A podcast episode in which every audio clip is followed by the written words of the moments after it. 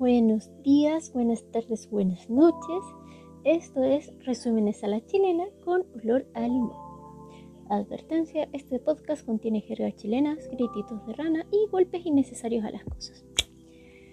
Eh, hoy veremos el primer capítulo de Joran, The Princess of Snow and Blood. O sea, en español sería Joran, la princesa de la nieve y la sangre. No me falla tanto el inglés. Lupita, llegó la gata. Mi, gata se llama Lupita, pero le decimos Popita, de cariño. Em, este anime es de acción, es histórico y es sobrenatural. Fue producido por la casa de animación, bueno, está siendo producido por la casa de animación eh, Bacon Studio y por Bushiroad, que no sé bien si lo pronuncié así como correcto o no, pero espero que sí. En su sinopsis nos cuenta que este anime está ambientado en un Japón alternativo en los años 1931. En este todavía existe el shogunato de Tokugawa, el cual nunca fue abolido, y el imperio del emperador Meiji nunca fue restaurado. O sea, no existió la era Meiji ni nada. O sea, ya ahí partimos con que no, no está siguiendo históricamente eh, el Japón que hay actualmente. En este anime seguirá las maravillosas aventuras de la organización NUE, la cual es una organización de verdugos que hacen cumplir el gobierno del shogun Tokugawa. Esta serie es históricamente inexacta intencionalmente, por lo que no se debe asumir que la historia que nos cuenta es verídica o real. O sea, no digan así como, ¡ay, no! Es que, es que, ¿por qué si buscan en internet sale que Tokugawa fue abolido? No, mentira. Eh, y según lo que veo es en esta serie si, ocurrió, no, no hay que creerle, esto es solamente fantasía. Ya, partimos con la prota, que por el momento es, su nombre es desconocido, es una mujer ahí bien bonita, bien guapa, es una waifu 10 de 10, pero está, no sabemos su nombre por el momento. Empezamos la serie con la protagonista bien imputada, porque ahí agarra su pollito mágico que se prende en llamas azules y hace que surja su poder, se, envuelve en fuego, por el fuego se le ve la calaca de la cabeza, está así como toda enojada y se va a partir la madre con alguien. Luego tenemos un salto temporal y vemos unos tipos que andan grafiteando, o sea, ahí pintando con unos pincel, pinceles, así como, no, te, terminen este gobierno y no sé qué, como las luchas que hay en Chile, pero en vez de usar el graffiti de estos años, como, como no existía aún esa tecnología, usaban pincelcito y, esa pintura así tipo temple. Pero ¡pum! Llegan ahí los guardias con unos trajes así bien bonitos entre samurai y, y... ¿Cuántos se llaman estos? Ninjas porque usan mascaritas y unos gorritos ahí como tipo plato. Y se los llevan.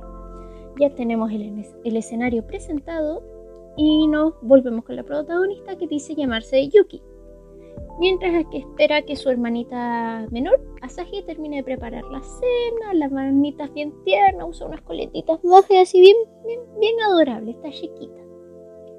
Ya cuando están comiendo la cena, conversan, como toda buena familia de esos años, no había televisión, no había internet, así que como que no había forma de, escapar a la conversa.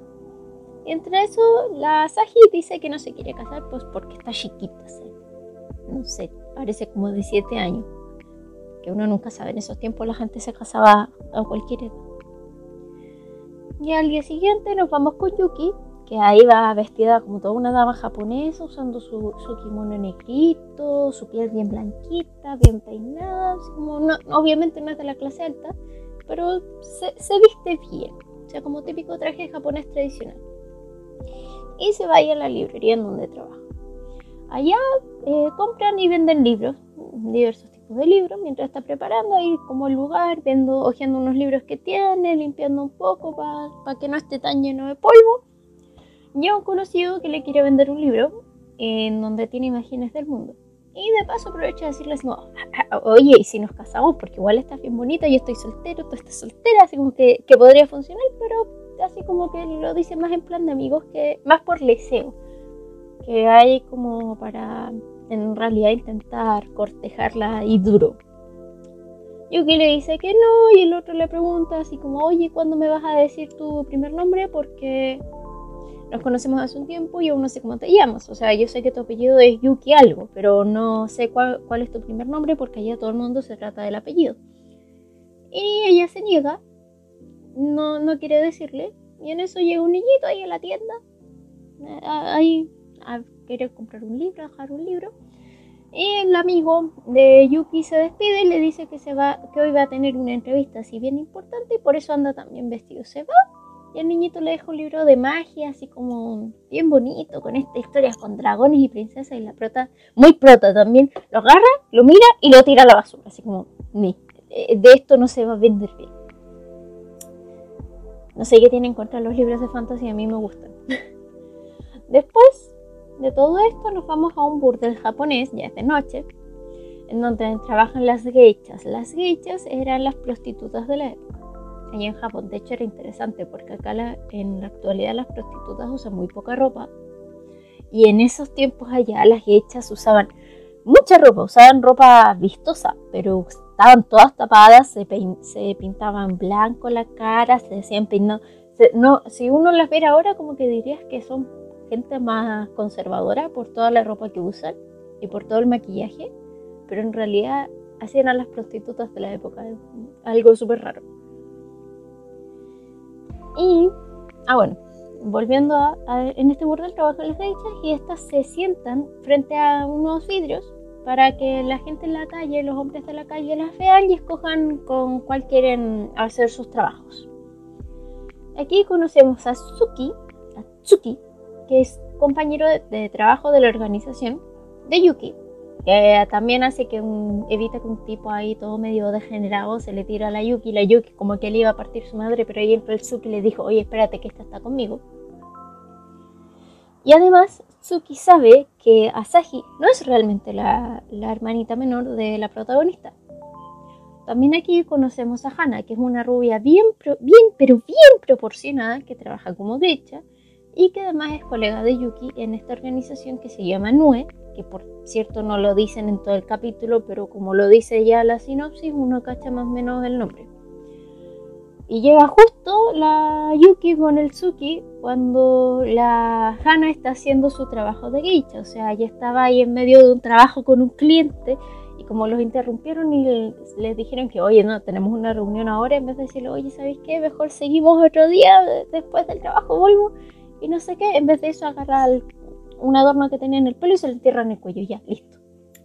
Así ya, ya tengo el pago y no tengo que volver a acostarme con este tipo dos pájaros de un tiro. Se nos muestra o descubrimos que la base de la organización de la organización NUE está dentro de este burdel, en donde reciben sus misiones de Kosuhara, que es el intermediario entre el amo Yoshinobu, que es el que les da las instrucciones, las misiones, y la organización NUE, que está conformado por estos cuatro, Suki, Yuki, Hana y Kosuhara. Aquí les dice Kosuhara que la misión de, este, de esta vez va a ser evitar el asesinato de un viejito extranjero que es bien importante. Y uno piensa, oh, evitar el, asesinato es como protegerlo, estar como guardaespaldas. No, mentira.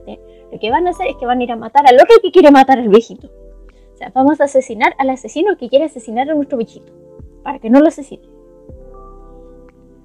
En un giro muy inesperado de la trama se nos muestra que la Asahi, la hermanita, está ahí esperando, toda inocente y tranquila, a la Yuki, mientras prepara la cena y pone música ahí en la radio para hallarse unos cumbiones. Así bien entretenida, porque dice, ah, mi hermana va a llegar más tarde del trabajo, no sé, la voy a esperar con la cena lista. Súper tierna la hermanita. Uno le empieza a agarrar cariño.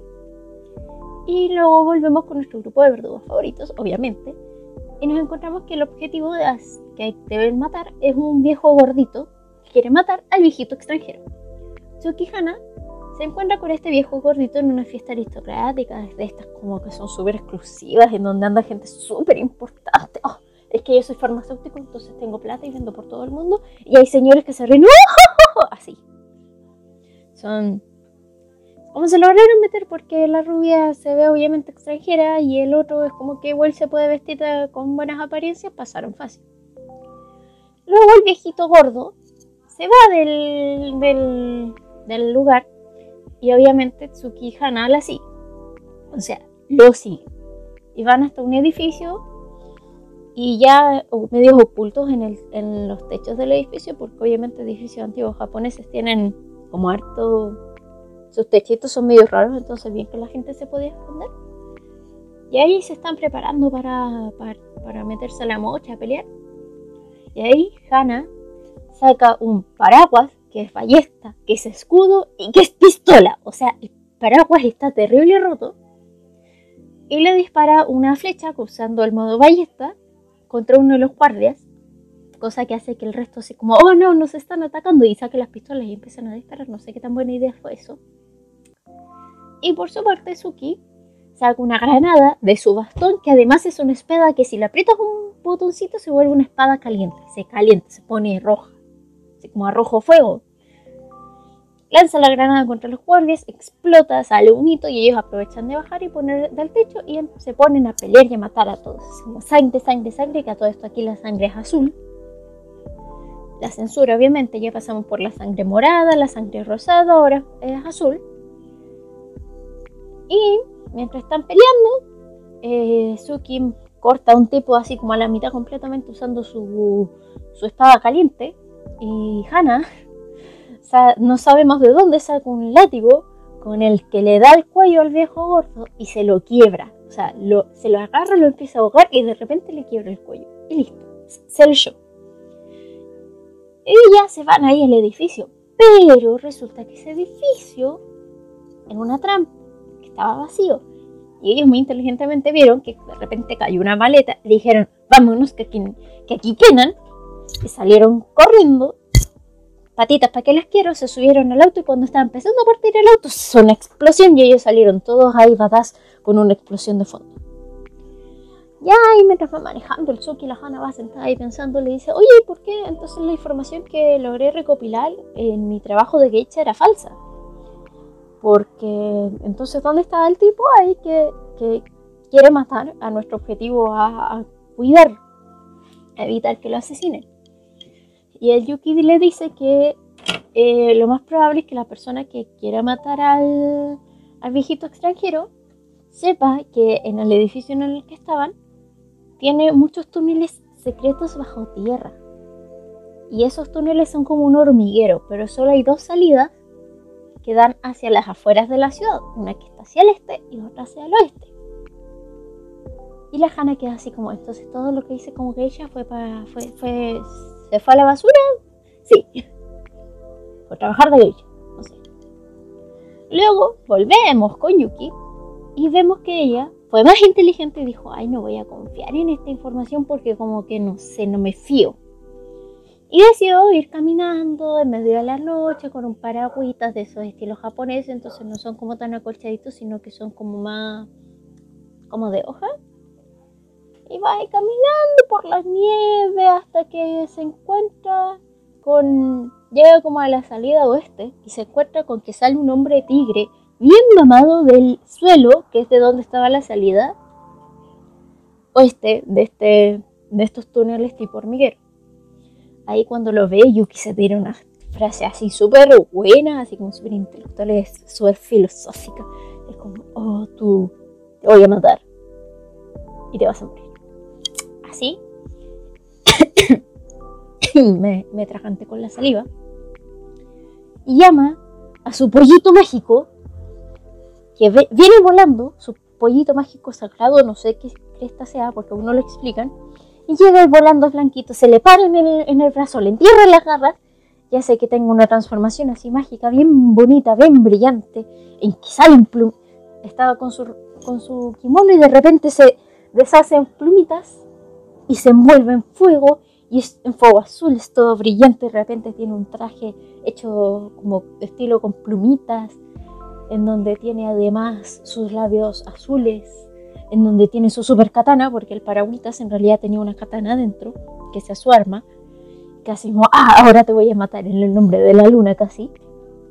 Y se pone a pelear ahí contra el hombre tigre, se pegan y entre eso el tigre también le sale fueguito azul donde también se le ven los huesitos y se pegan y cortes y puñetazos y garrazos, hasta que de repente le da muy duro la Yuki y se da cuenta de repente que este hombre tigre, mamado, era su amigo, el que le iba a pedir matrimonio todos los días y que le caía súper bien a, Yuki. Porque ahí como que tiene un momento de, ay no, por favor no me mate y como que vuelve a la conciencia y medio vuelve a ser humano. Pero luego pierde de nuevo toda esta conciencia, se vuelve a, poner en mono, modo tigre mamado, malvado, demonio. Y va y le da un garrazo en el estómago a la Yuki. La pobre queda en el suelo así como, oh, no, mis tripitas pero se da cuenta también que no puede dejarlo libre porque ya perdió el control, entonces ya no, no, va a poder volver quizás a ser humano. Entonces decide atacarlo, le corta el brazo y luego le entierra la katana en toda la espalda. Lo más probable es que le atravesó el pulmón y el corazón casi hasta el otro lado. Y ahí el, el monstruo, el tigre, se destransforma y se vuelve a ser humano sale sangre azul y la Yuki ve como el otro, el amigo al final murió ahí con lágrimas y le cierra los ojos y le dice su verdadero nombre. Que de hecho no se llama Yuki, sino que se llama Sawa Karasumori. Y le sale una lagrimita y se desmaya en medio de toda la nieve. Se le va su poder mágico, vuelve a su estado de ropa de kimono negro, queda con la katana en la mano y hay que tirar en el suelo con todo el hocico contra la nieve. Y en eso llega ahí Hanizuki para, para buscarlo en el autito. Y de paso yo creo que mover el cadáver. Uno queda así como, ah, ya este fue el final del capítulo, nos van a dar los créditos y cosas así. Pero no, no señor, ¿qué pasa Lupita? La Lupita quiere ser parte de esto. Miau amor. Resulta que nos muestran otra escena, totalmente fuera de contexto, en donde hay un simio terrible peludo con, peleando con otras cosas y de repente se da un monkey flip hacia atrás subiendo y queda sobre una valla y resulta que era una mina desnuda y le hacen el medio acercamiento a las nalgas. ¿Por qué está desnuda? Entonces, ¿por qué no hay que aprovechar y hacerle un acercamiento al poto?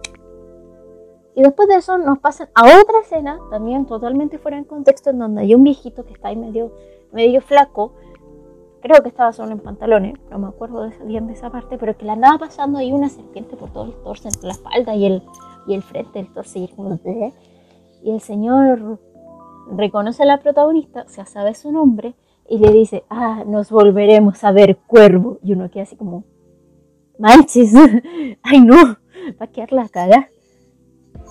Luego de, esas imágenes fuera de contexto, que uno queda así como, ya, estos son los malos de la serie, volvemos con Sawa, que ya no es Yuki, ahora es Sawa, que estaba ahí mimida en su futón, pero estaba teniendo una pesadilla y se le notaba la carita que tenía una pesadilla. Y que en realidad esta pesadilla eran recuerdos del pasado, de cuando teníamos a las aguas chiquitas, cuando era niña, y ve cómo asesinan a su hermano que estaba intentando protegerla, que la dejó escondida en un lugar para que no la mataran también. Pero ella ve cómo lo matan y ve como una espada y sale ahí toda ensangrentada de color azulito. Y mientras nuestra pobre Sawa está ahí teniendo sus pesadillas, vemos que Asahi estaba en la cocina y tomó un cuchillo. Y va a la habitación con la hermana. Vemos que Asahi levanta el cuchillo así bien brillante, bien filoso, sobre las aguas dormiditas, las aguas mi vida. Y hasta ahí nos quedamos. Con eso terminó el capítulo. Fin. Ya te dejan colgado para saber qué, qué pasó, qué va a pasar en el siguiente capítulo. Em, ahora daré un poco de, bueno, entre opinión y les daré a los personajes por si se enredan un poco para que quede más claro. Eh, Makoto Tsukishiro es Tsuki como el bastones calientes, o sea, es el que saca ese bastón que se prende. Tenemos que Asahi Nakamura es la hermanita psicópata, la que es hermana y no es. Que tenemos a Sawa Karasumori, que es la protagonista y se hace llamar Yuki. Eh, tenemos a Elena Hanakase como la rubia buenota, porque al final es la rubia y está buena. Y tenemos a Jin Kosuhara como el Misiones, porque el que al final es el medio que da ahí entre, las, entre el jefe y, el resto de las misiones. Como para que no quedemos tan perdidos, ahí está como cada uno más separados con sus rasgos más importantes. Y ya teniendo ahí los personajes más claros, les daré mi humilde opinión. Lo que viene siendo. Está buena la serie, weá, buena. Yo no le tenía fe. O sea, está muy buena la animación, está 100 de 10. O sea, está muy bien hecha. Está precioso. Los detalles en los ojos están muy bien hechos. Es fluida. Está la historia te deja sumamente enganchado porque quieres saber qué está pasando en este Japón alternativo. Como que te da un poco, como que tú puedes imaginarte qué hubiera pasado si en realidad no hubiera habido después el Imperio Meiji. Ya de por sí te da, te da una idea, te hace una intriga bien importante. Solamente tiene, por lo menos el primer capítulo, solo tiene el ending, no tiene opening.